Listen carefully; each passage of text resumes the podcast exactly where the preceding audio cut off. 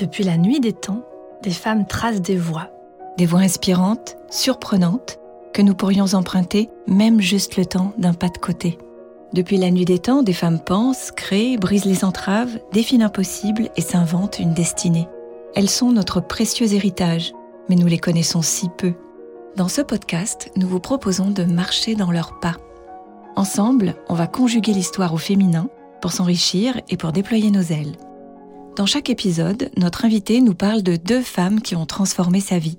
Nous sommes Alexandra et Caroline. Bienvenue dans Donne-moi des ailes. Aujourd'hui, nous recevons Thierry Janssen. Donne-moi Donne-moi des ailes. E, deux L, E, S. Bienvenue dans le podcast de Donne-moi des ailes. Nous sommes ravis de vous entendre aujourd'hui. Alors, vous êtes né à Bruxelles, ici même, en 1962. Vous êtes médecin spécialisé en chirurgie générale, urologique et gynécologique. En plus de votre activité, vous avez mené des recherches sur l'influence des hormones et des facteurs de croissance dans le cancer de la prostate. En 1998, vous quittez l'hôpital pour approfondir vos connaissances des liens corps-esprit, ce qui donne un nouveau tournant à votre vie. Fervent pratiquant de la méditation et du Qigong, vous vous engagez dans l'apprentissage de nombreuses approches thérapeutiques, dont la médecine traditionnelle chinoise. Vous êtes d'ailleurs diplômé en thérapie énergétique et approche psychocorporelle de la Brennan School of Healing de Miami. Oui, c'est assez émouvant d'entendre que j'ai effectivement quitté euh, ce métier de chirurgien parce que c'était exactement il y a 25 ans aujourd'hui. Oh, Oh, Oui, c'était donc ça, voilà. quelle chance C'est un anniversaire important. Oui, c'est important. C'est Oui. comme une, pour moi, c'est c'est une seconde naissance. C'est une Mm. naissance consciente. Oh. Bien sûr. Oui. Et c'était il y a 25 ans, donc euh, c'est déjà une vie, 25 Ah ans. oui. Et justement, il y a 25 ans, à votre retour en Belgique, vous ouvrez une consultation en psychothérapie et accompagnez de manière intégrative les patientes et les patients souffrant de cancer et de maladies chroniques. Mhm. Vous vous définissez aujourd'hui comme un accompagnant psychospirituel. Le travail d'une vie, votre premier livre, publié en 2001, rencontre un succès immédiat. Vous en avez écrit huit autres, tous consacrés à une approche globale de l'être humain et à une vision plus spirituelle de la société. En 2015, vous fondez l'école de la présence thérapeutique, qui devient en 2021 l'école de la posture juste. Vous souhaitez qu'elle soit un lieu de paix, d'amour et de guérison face aux crises individuelles et collectives, et c'est votre contribution à un monde plus conscient et donc plus juste. Est-ce que Thierry Janssen, vous avez des, des choses à ajouter à cette bio? Je, me rappelle un jour, c'était, euh, on, prenait la parole dans une réunion organisée par Patrice Van Hersel. Mhm. Et la seule chose que j'ai dit, je dis je suis un homme en quête de cohérence. C'est-à-dire, je, je pense certaines choses, je ressens certaines choses, et j'essaye quand même de dire ce que je ressens, et surtout d'agir en fonction de ce que j'ai ressenti. Mais c'est pas toujours simple. Hein? Ma meilleure définition, c'est ça. C'est le résumé de tout ça. Et c'est intéressant parce que les femmes que vous avez choisies sont, sont des femmes très cohérentes Oui. dans ce qu'elles sont et leur façon d'agir. C'est ce qui me touche chez elle. Hmm. Oui. Vandana Shiva est une autrice, conférencière et militante écoféministe indienne. Elle naît en 1952 dans une famille aisée du nord de l'Inde. Le militantisme, elle l'apprend dès 4 ans auprès de son grand-père qui réussit, au prix d'une grève de la faim qui lui coûtera la vie, à obtenir que les filles de son village soient scolarisées. Elle étudie la physique et la philosophie en Inde, obtient un doctorat en philosophie des sciences au Canada, puis enseigne dans son pays. Révoltée par l'impact des activités minières sur les écosystèmes de son pays, elle milite avec les communautés locales et engage des recherches sur les politiques environnementales. Elle devient une figure de proue mondiale des écologistes de terrain et des altermondialistes, notamment pour ses actions de promotion de l'agriculture paysanne traditionnelle et biologique. Sa lutte contre l'expansion des multinationales agroalimentaires permettra la préservation de cultures millénaires en Inde, comme le riz basmati, le blé ou l'argousier. Sa puissance de mobilisation est impressionnante. En 2004, par exemple, elle contribue à faire fermer une usine Coca-Cola qui épuisait dangereusement les nappes phréatiques de la région. Et elle fait ainsi aboutir le combat de toute une population qui avait commencé par un sit-in de paysannes pendant deux ans devant l'usine. Vandana Shiva est aussi engagée dans un activisme mondial en faveur de la paix, de la biodiversité et du droit des peuples à disposer d'eux-mêmes, la souveraineté alimentaire. Elle a reçu de nombreuses distinctions, dont le prix Nobel alternatif en 1993. Alors Thierry Janssen, pourquoi avoir choisi Vandana Shiva? Et pour sa cohérence, justement, parce que je pense que c'est quelqu'un qui... Elle est née en 52, donc elle a 10 ans de plus que moi. Et, euh, et je peux me projeter dans le, temps qu'elle a traversé. Hein. Et, je vois comme ce temps a changé quel changement on a traversé entre cette grande illusion que tout allait aller toujours vers une croissance euh, indéfinie euh, et interminable, hein, et, puis, euh, et puis ce gaspillage, cette arrogance que nous avons eue et que nous avons communiqué à des d'autres continents, à, d'autres mmh. populations, à d'autres cultures, y compris en Inde. Et puis, je, peux imaginer que dans la tête d'une femme comme ça, tout d'un coup, il y a une conscience qui s'éveille et qui dit non, non, non, on ne peut pas laisser continuer euh, le mouvement aller dans ce sens-là. Et, je trouve que la cohérence entre la pensée et la philosophie, elle a fait la philosophie des sciences, donc mmh. c'est quelqu'un qui a aussi une réflexion. Elle avait d'abord fait, je pense, un doctorat en physique et puis, et puis ce, ce master en philosophie et même un doctorat en philosophie des sciences. Mais donc, il y a vraiment une, réflexion par rapport à l'action. Et puis, c'est pas simplement qu'une réflexion. Du coup, on passe à l'action. Et c'est ça qui me touche. C'est qu'elle y va, quoi. Hein, et, euh, et, et, elle n'a pas peur elle, ne se laisse pas démonter et j'admire ça énormément. Alors, c'est des qualités qu'on a attribuées longtemps aux hommes, mais moi, j'appelle pas ça des qualités aux hommes, c'est des qualités d'un être humain qui respecte sa dignité. Après, on n'a pas tous les mêmes moyens. Certains vont peut-être euh, pouvoir euh, utiliser leur voix pour parler, d'autres plus euh, leur, leur, corps pour agir d'une certaine manière, mais je trouve que là, elle, elle est tout entière dans l'action. Et comment l'avez-vous connue? Ben, Tout simplement parce qu'il y a de quinzaine d'années, euh, Cyril Dion et Lionel Astruc, ils m'avaient demandé de participer à plusieurs ouvrages. Il y en avait un qui s'appelait Révolution. Et puis Lionel Astruc avait commis un livre d'entretien avec Vandana Shiva et il me l'avait offert. Et donc voilà, c'est comme ça que ça s'est, ouvert. Hmm. Et alors justement, à propos de ce livre, est-ce que vous voudriez euh, nous lire un petit extrait? Oui, en fait, euh, euh, je trouve que d'abord ça, cadre bien avec euh, ben, ce travail, donne-moi des ailes. Mais c'est intéressant la manière humble qu'elle a de, d'en parler parce qu'on lui a attribué ce, concept. Elle ne se l'attribue pas, même si je pense qu'elle l'a très tôt incarné. son action venant d'une femme autour de sujets qui touchaient à l'écologie, évidemment, c'était quelque chose de reconnaissable.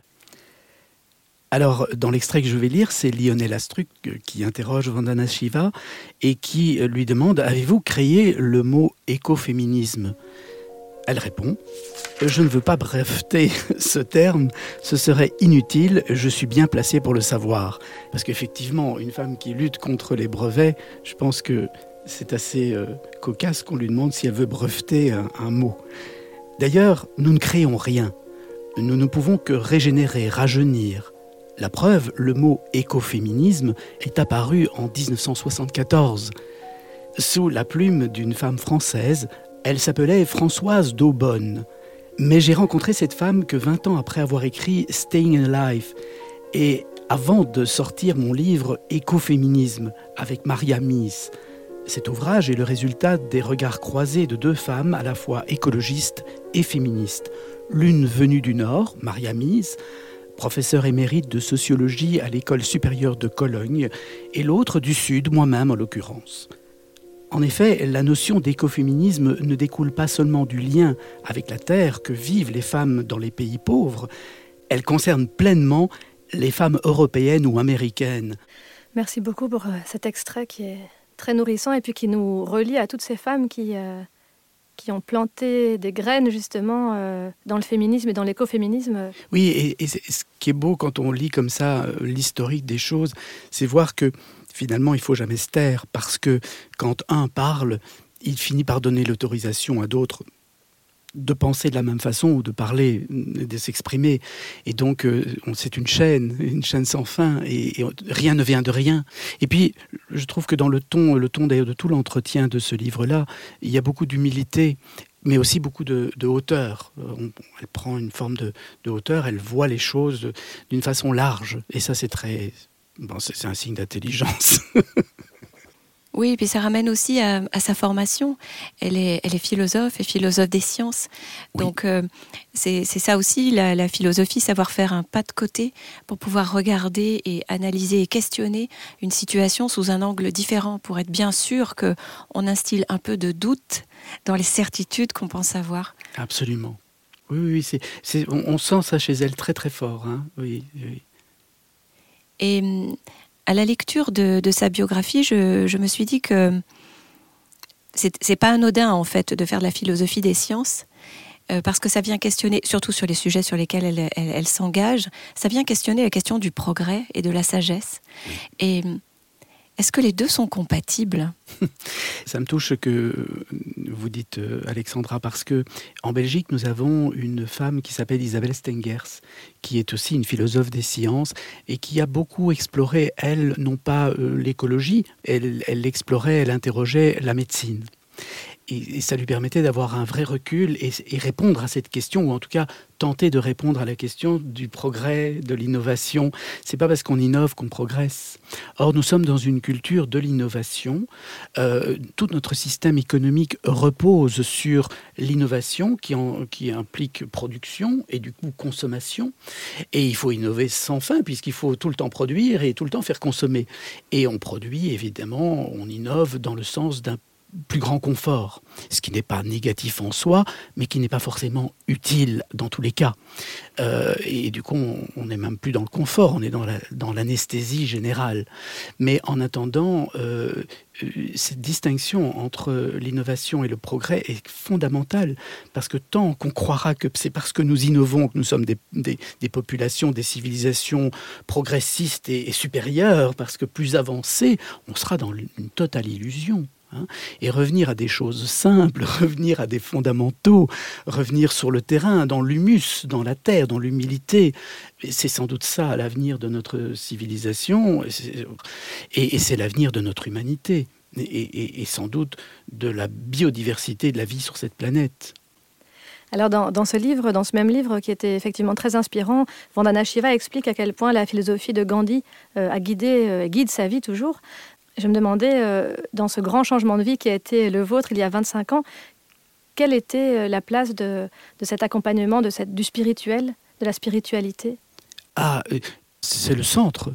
et ce n'est qu'avec le recul que je peux me rendre compte de ça, mais c'était déjà là tout, tout enfant je pense, si je devais me redéfinir par rapport à la, biographie que vous, avez énoncée là tout à l'heure, je suis d'abord un être spirituel, c'est-à-dire un esprit. Mais pas un esprit euh, qui pense, hein, pas, pas, pas un mind, pas un intellect. Bien sûr, j'ai des capacités intellectuelles, j'ai été formé, j'ai été éduqué, j'ai appris à réfléchir d'une certaine manière. Sans doute que je suis très déformé par certaines manières de ces apprentissages. Mais il ne s'agit pas de ça. L'esprit, pour moi, c'est la conscience. Et, je pense que déjà enfant, euh, cette conscience était assez éveillée. Mais je crois que tous les enfants ont une conscience assez éveillée. D'ailleurs, on dit souvent la vérité sort de la bouche des enfants, mais c'est parce qu'ils voient, ils, ne jugent pas, ils n'analysent pas, ils voient brut comme ça, ils accueillent ce qui est. Et ça, je l'avais très fort. je me souviens, je me voyais regarder. Et, elle, m'a quitté à un moment donné, en tout cas elle s'est endormie, ou je ne l'ai pas laissée plutôt euh, euh, rester très active, parce que mon mental avait pris beaucoup le, dessus pour euh, répondre à certaines exigences d'un univers dans lequel je voulais gravir les échelons, qui était le, monde de la médecine. Et j'ai joué le jeu, et je ne le regrette pas, mais, mais on s'enferme. Et du jour où j'ai quitté tout ça, cet esprit, cette conscience s'est à nouveau éveillé, réveillé, et maintenant, je regarde les choses, ça me fait rire ce que je vois. Parce que rien n'est grave, mais tout est très important, mais rien n'est grave. Et de tout ce qu'elle transmet, Vandana Shiva, qu'est-ce qu'elle vous transmet à vous, personnellement? Le courage. Je ne sais pas si c'est vraiment étymologiquement euh, exact ce que je vais dire, mais euh, on peut entendre cœur et rage. Hein.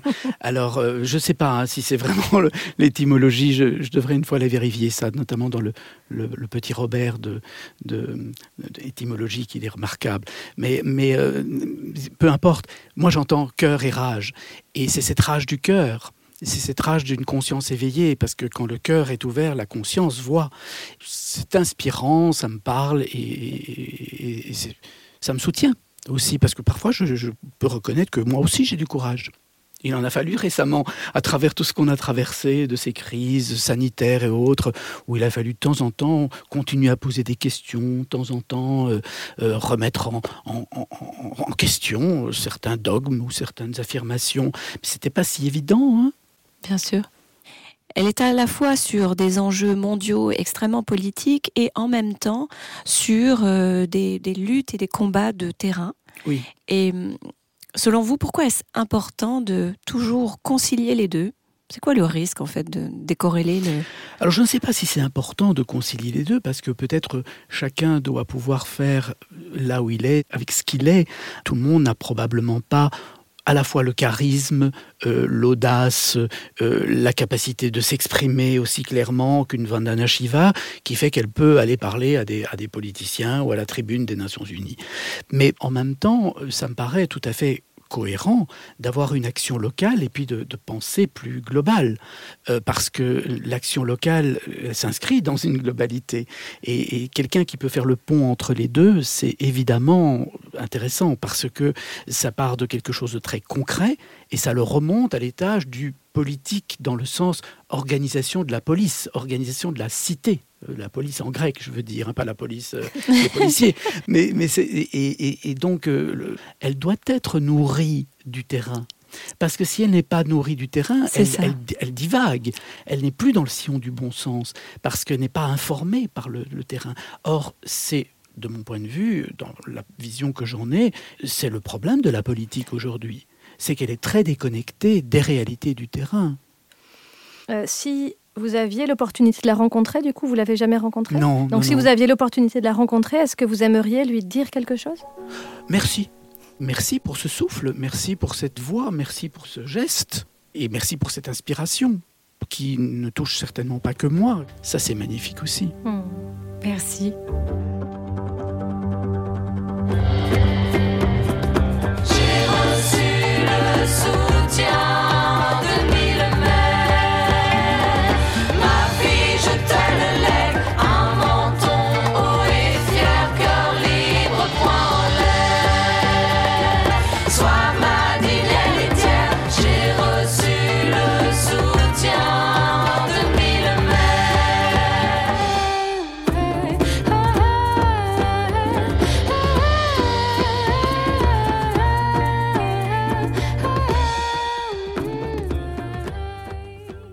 Dis-moi, Caroline, tu pourrais nous préciser ce que c'est que l'écoféminisme? Oui, avec plaisir. C'est vraiment un sujet qui me passionne et dans lequel j'essaie d'être active. Ah, génial, on va apprendre des choses. Alors dis-nous. Alors déjà, en fait, si on veut être précise, on devrait plutôt parler, comme pour le féminisme d'ailleurs, d'écoféminisme au pluriel, parce qu'on a plein de représentantes à travers le monde, et puis surtout, les manières de promouvoir l'écoféminisme, elles sont variées. Ben oui, parce que euh, j'imagine que ce mouvement est très riche parce qu'il s'empare de sujets qui sont hyper différents. On généralise beaucoup quand on dit que c'est le réchauffement climatique qui menace notre euh, existence sur Terre, mais en fait, il s'agit plutôt de crises interreliées entre elles. Mais qu'est-ce que ça a à voir avec le féminisme, tout ça? Ben, ce que ça a notamment à voir, c'est que malheureusement, les femmes sont en première ligne euh, par rapport notamment à cette euh, crise climatique. Euh, selon le Women's Forum for Economy and Society, elles représentent 80% des réfugiés climatiques et elles sont malheureusement, elles risquent plus de mourir que les hommes pendant les catastrophes. J'imagine aussi que c'est lié au fait qu'elles ne possèdent que 10% des terres, qu'elles sont moins riches que les hommes et qu'elles ont en moyenne un accès qui est réduit à l'eau. C'est pas moi qui le dis d'ailleurs, hein, c'est à nouveau le Women's Forum for Economy and Society qui dit ça. Oui, tout à fait. Et puis, il y a plein d'autres critères, il y a plein d'autres données. On va pas euh, toutes les lister, ce serait un peu déprimant et c'est pas notre, notre but avec Donne-moi des ailes. Euh, on va se concentrer sur les, sur les solutions, mais peut-être encore une statistique parce qu'elle concerne aussi ce qu'on vit en Occident. L'écoféminisme, ça concerne tout le monde. Tu te rappelles, pendant le confinement, les statistiques de violence euh, physique et sexuelle sur les femmes, mm. elles ont terriblement augmenté. Et eh ben, l'ONG Plan International, elle le documente et elle montre que ça augmente partout euh, quand il y a des crises. Du coup, on comprend mieux pourquoi se créent des mouvements écologistes et féministes en même temps. Et ils proposent quoi? Alors, pour les penseuses écoféministes, en gros, l'idée c'est que euh, c'est le patriarcat qui, en mettant au centre et en concentrant le pouvoir et les ressources, euh, bah, crée un monde dont on veut pas et qui fait du mal à tout le monde. Alors l'idée des penseuses écoféministes qui travaillent vraiment en partant de ce qu'elles vivent, ça c'est vraiment quelque chose de très euh, spécifique aux penseuses écoféministes, euh, c'est de finalement construire un autre monde euh, qui va, alors ça va partir dans plein de directions, mais par exemple substituer au, au modèle patriarcal un modèle qui est plus coopératif, qui est plus durable évidemment, et qui va remettre au centre le vivant dans son ensemble, et pour tout le vivant, pas que pour les humains. Alors c'est sûr que la route, elle est longue, mais ce qui donne beaucoup d'espoir, c'est qu'il y a des courants écoféministes partout dans le monde, et ça, c'est vraiment très inspirant. Ah là là, moi je rêve carrément d'un monde qui accepte enfin de puiser dans les savoirs d'hier pour trouver des solutions pour aujourd'hui et qui ose aussi conjuguer la science et les connaissances ancestrales. Oui, et puis il y a plein d'autres manières d'imaginer ce monde. C'est aussi un monde qui honore les cycles du vivant, et puis qui met le care, le soin de soi, le soin des autres, vraiment au centre et en priorité. Ça fait rêver, hein Ah ouais, ça fait rêver.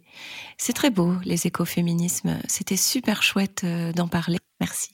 Merci. Donne-moi Donne-moi des ailes. E, deux L, E, S. Thierry Janssen, la deuxième femme dont vous avez souhaité nous parler aujourd'hui est Véronique Jeannot. Cette actrice et chanteuse française, beaucoup d'entre nous la connaissent pour son rôle très touchant dans la série télévisée Pause Café. Née à Annecy en 1957, elle est repérée à 15 ans par une réalisatrice et fait ses premiers pas devant la caméra. Elle enchaîne les tournages et connaît un grand succès à la télévision comme au cinéma. Dès 1982, elle rencontre aussi le succès en tant que chanteuse, avec le titre Désir Désir, chanté en duo avec Laurent Voulzy, puis avec la chanson Aviateur. Mais ça, c'est la success story. Ce qu'on connaît moins d'elle, en revanche, c'est son combat contre un cancer de l'utérus à l'âge de 22 ans. Elle est sauvée, mais le traitement la rend stérile. Cette expérience de résilience lui ouvre le chemin de la réflexion spirituelle et sera notamment à l'origine de sa conversion au bouddhisme d'abord, puis d'un fort engagement associatif. Bouleversée en effet par la condition du peuple tibétain forcé à l'exil, elle met sa célébrité à son service en créant en 2005 Graines d'avenir, une association qui permet aux enfants d'être éduqués dans leur culture. Plus largement, cette association fournit une aide humanitaire, éducative, médicale et logistique aux communautés tibétaines ainsi qu'à d'autres populations de culture bouddhiste. En 2014, elle adopte elle-même une jeune fille tibétaine. Véronique Jeannot est une femme engagée et impliquée dans de nombreuses causes philanthropiques. Elle est notamment ambassadrice de l'UNICEF et elle soutient activement plusieurs associations de lutte contre le cancer. Oui. Alors pourquoi avoir choisi euh, Véronique Jeannot Ah, c'est une longue histoire. Hein Vous avez dit, Alexandra, qu'elle avait été repérée à l'âge de 15 ans par une, euh, une réalisatrice. La réalisatrice était Cécile Aubry. Et Cécile Aubry était la maman de Mehdi. Mehdi avait joué le rôle de Sébastien. Et euh, avec son, son Belle et Sébastien, bon. Et moi, ben, dans les années 60, début 70, j'étais un petit garçon qui regardait Belle et Sébastien à la télévision, etc. Et quand Cécile Aubry a repéré Véronique Jeannot, c'était pour la faire jouer dans un film, dans un téléfilm, ou plutôt un feuilleton, une, une série, comme on dit aujourd'hui, qui s'appelait Le Jeune Fabre. Et dans Le Jeune Fabre, il y avait son fils, Mehdi, qui avait grandi, qui avait 15 ans, 15-16 ans, qui était un adolescent. Et c'était l'histoire d'un adolescent dans son pensionnat qui était un peu en rébellion et qui tombait amoureux d'une jeune fille qui était Véronique Jeannot. Et moi, j'étais amoureux de Véronique Jeannot. Oh, Et, euh, et- et j'avais j'avais euh, quatre ans de moins parce que nous avons quatre ans d'écart elle et moi. Et, euh, et en fait, euh, je, je peux dire j'étais amoureux de Véronique Jeannot, mais aussi de Mehdi. Et, tout ça pour dire que dans dans euh, dans cette histoire, euh, ben euh, moi pause café, ça, ça me parle pas. Parce que après le jeune Fabre, Véronique Jeannot, elle avait disparu de ma vie. Et puis je l'ai vue réapparaître dans le Toubib avec Alain Delon, euh, et je ne connaissais pas son histoire parce que elle me l'a raconté beaucoup plus tard. Euh, elle avait déjà ce cancer de l'utérus et Alain Delon l'a sortie de, de son lit d'hôpital pour la faire rejouer au cinéma. Et puis moi, bon, j'entends plus parler de Véronique Jeannot. Je, oui, euh, Désir, Désir avec Laurent Voulzy, ça berce un de mes étés de jeune étudiant en médecine. Et puis ça disparaît. Et il y a quelques années, enfin il y a quinzaine d'années, je suis devenu parrain d'une association euh, pour les, orphelins, les, réfugiés tibétains, les enfants réfugiés tibétains. Et à un moment donné, cette association a eu le projet de fusionner avec une association française euh, qui avait été créée par Véronique Jeannot, Graines d'avenir. Et voilà qu'on décide d'un déjeuner pour se rencontrer. Et au moment où euh, je suis arrivé euh, sur les lieux du déjeuner, Véronique s'est levée pour m'accueillir. Et en fait, j'ai rarement eu ça dans ma vie. J'ai eu l'impression qu'on s'était vu la veille. Je retrouvais ma sœur. C'était impressionnant, mais elle a eu la même impression. Et donc on a eu une amitié qui était d'une évidence, qui s'est mise en place. Et elle m'annonce pendant ce déjeuner qu'elle va partir à Dharamsala pour euh, aller euh, un peu superviser tous les projets que Graines d'avenir, fusionné maintenant avec NING Compassion, soutenait. C'était d'envergure, plus de 2000 personnes aidées, essentiellement des enfants, notamment dans les Tibetan Children Village, à la TCV, une action sur le terrain qui semblait très consistante, et je n'avais jamais vu sur le terrain. Et je lui ai dit, ben, je t'accompagne. Et donc 15 jours plus tard, on était dans l'avion et on partait pour, euh, pour Dharamsala, où on a vécu 15 jours tous les deux, de projet en projet, aller voir tous ces gens. C'était très fort, c'était très beau. Ça a créé évidemment des liens euh, encore plus profonds et évidents. Et, et puis j'ai découvert ben, effectivement tout- toute l'ampleur de, de cette femme. euh, qui, que je trouve très inspirante parce que, à nouveau, très cohérente. Il y a, on sent chez elle une, une grande pureté, comme ça, de, il n'y a pas de malice, il y a pas de, c'est pas calculé, il y a une espèce de, de candeur par rapport à la vie, mais en même temps, avec beaucoup de sagesse, elle voit, ça la révolte, elle essaye de trouver la solution. Elle- déjà, elle parle, elle s'exprime. Elle a pas langue, c'est pas une langue de bois, elle a pas sa langue en poche. Et, et puis, euh, et puis, elle passe à l'acte, comme Vandana Shiva. hein. Je l'ai vraiment vu, et tout est fait avec le cœur. Bon, évidemment, ici, je suis déformé par le fait que j'étais amoureux quand j'avais 15 ans, que, que en même temps, on, a eu l'occasion de se côtoyer, de, de- vivre des choses ensemble. Mais, euh, mais je crois que le public français qui aime bien cette actrice euh, ne se trompe pas. Il sent ça chez elle. Il sent une forme comme ça de, de grand cœur. Oui, et de grande euh, simplicité aussi. C'est Oui. une femme qui fait les, des choses profondes, mais sans tambour ni trompette. Sans tambour ni trompette, absolument. Et, euh, et, et avec une vie qui a été quand même... Elle a écrit plusieurs fois. Elle avait écrit euh, euh, Trouver le chemin, euh, qui, où elle raconte son parcours. Et euh, ben, ce cancer, qui effectivement c'était le rêve de sa vie de fonder une famille, euh, ne lui a pas permis dans un premier temps de fonder cette famille. Euh, mais elle a, elle a utilisé ce- ce- ce- ce- cet instinct maternel en allant vers les enfants, hein, ces réfugiés tibétains. Et puis, vers cette petite Migmar, elle raconte dans une bande dessinée euh, sa rencontre, où c'était comme une évidence apparemment de cet enfant, c'était comme si elle la connaissait. Mais pendant des années, elle n'a pas pu l'adopter. Et elle l'a adopté très tard, même si elle allait chaque année la voir, etc. Mais aujourd'hui, Migmar vit en France, elle, réalise des, des documentaires et des... Voilà, c'est beau ça aussi. Hein bon, c'est le rôle de toute mère, je pense, et de tout père, mais, mais c'est de mettre au monde ou de permettre en tout cas ce qui est au monde de s'épanouir. Et, et en ce sens-là, je suis sûr que c'est un accomplissement énorme pour elle. Alors, euh, en quoi votre métier finalement d'accompagnant psychospirituel, comme vous le nommez, résonne avec le parcours de, de Véronique Jeannot? Vous disiez qu'elle elle s'était entre guillemets convertie au bouddhisme. Et donc, euh, euh, j'ai vraiment vu chez elle cet engagement euh, sur une voie, et le bouddhisme lui a parlé. Et puis voilà, donc quand on vous me demandez, Caroline, en quoi ça me parle aussi, ben oui, parce que je, vois bien qu'il y, a une spiritualité qui s'est progressivement à la fois approfondie et libérée. Et il y a chez Véronique, je pense, une volonté de liberté à tout remettre toujours en, en perspective, en tout relativiser, mais en gardant l'engagement et en ne reniant pas ce qui a été, euh, ce qui a été transmis. Hein. Et c'est très beau de voir ça aussi. Alors, une question peut-être, ce serait autour de la résilience, puisqu'on on a nommé ce mot. euh, Véronique Jeannot, elle a traversé la maladie, elle a aussi euh, perdu euh, un compagnon qui est décédé brutalement. Voilà, cette question de résilience, elle est parfois euh, questionner euh, cette, cette idée qu'il faudrait souffrir pour grandir. J'aimerais peut-être entendre ce que vous entendez par résilience et comment c'est important peut-être dans votre vie et dans votre parcours aussi d'accompagnant psychospirituel. Oui. Je ne crois pas qu'il faut souffrir pour grandir, mais je crois qu'il faut pouvoir euh, aller au-delà de la douleur. Et ça, c'est un enseignement très bouddhiste, de faire la différence entre euh, la souffrance et la douleur. Dans le sens où la, la douleur est inévitable.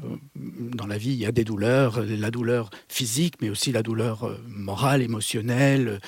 Tous, on est appelés à être un jour bousculés par ça.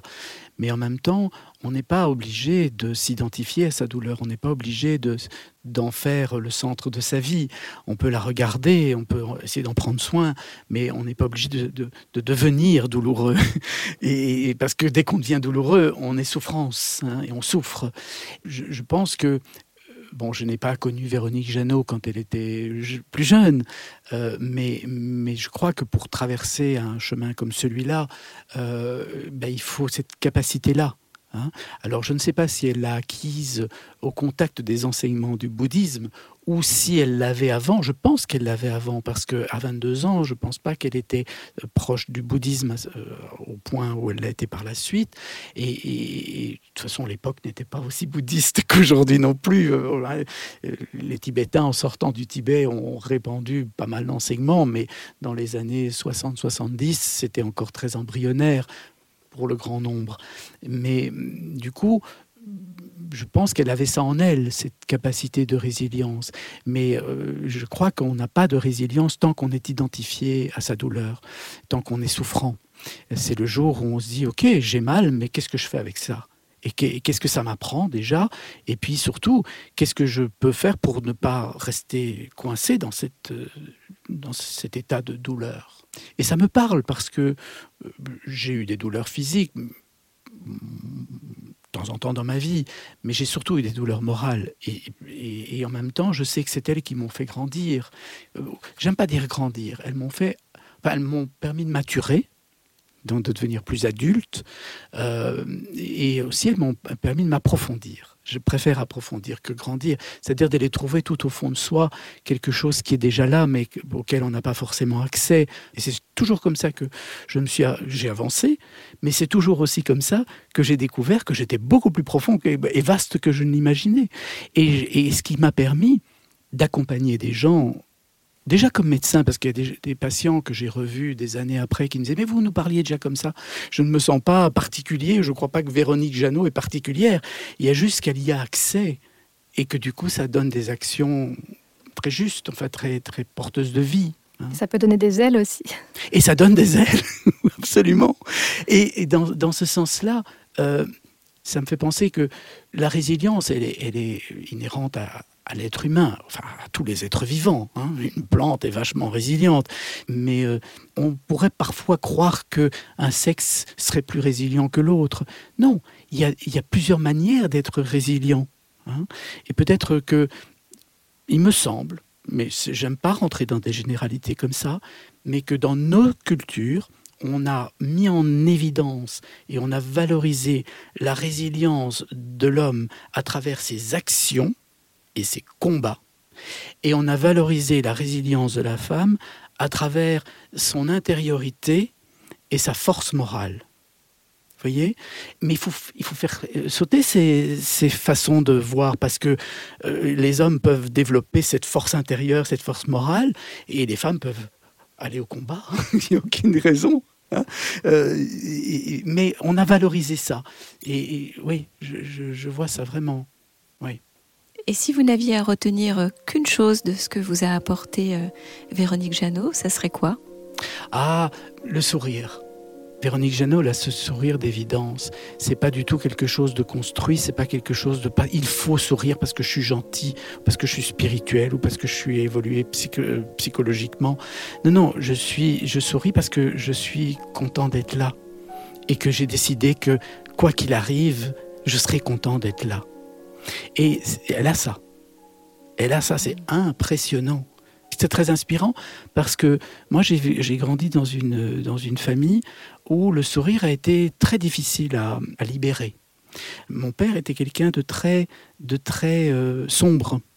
Et moi, je sais que j'ai lutté contre ça, mais j'ai lutté d'une façon un peu forcée. Et en voyant quelqu'un qui peut être là, je suis content, mais cette joie qui vient comme ça de, du fond de l'être, c'est une grâce. Et quand ça arrive dans la vie, euh, la vie n'est plus la même. Je sais que je n'ai plus la même vie depuis 15 ans que au moins une quinzaine d'années maintenant. C'est très beau ça. Oui, merci beaucoup Thierry Janssen pour cet entretien passionnant. Merci à vous. Hein. Et très touchant. Merci beaucoup. Thierry Janssen, merci beaucoup de nous avoir donné des ailes. Les biographies détaillées de Vandana Shiva et de Véronique Jeannot sont à découvrir sans attendre sur notre site internet. Si vous voulez en savoir plus sur le matrimoine, Donne-moi des ailes, c'est aussi un livre documenté avec soin qui est publié depuis novembre 2022 aux éditions Jouvence et des conférences. Cet épisode a été conçu avec beaucoup d'amour par Caroline Le Cire et Alexandra Huguetto. Pour le son et la réalisation, c'est Charlie Azinco qui a fait des merveilles. Aidez-nous à faire rayonner les femmes en partageant cet épisode et en lui donnant plein d'étoiles. Quant à vous, quelle inspiratrice vous a donné des ailes? Partagez votre expérience sur les comptes Facebook ou Instagram du podcast. Nous avons hâte de la découvrir. Et surtout, n'oubliez pas que vous êtes vous aussi une source d'inspiration. Le monde a plus que jamais besoin de votre lumière.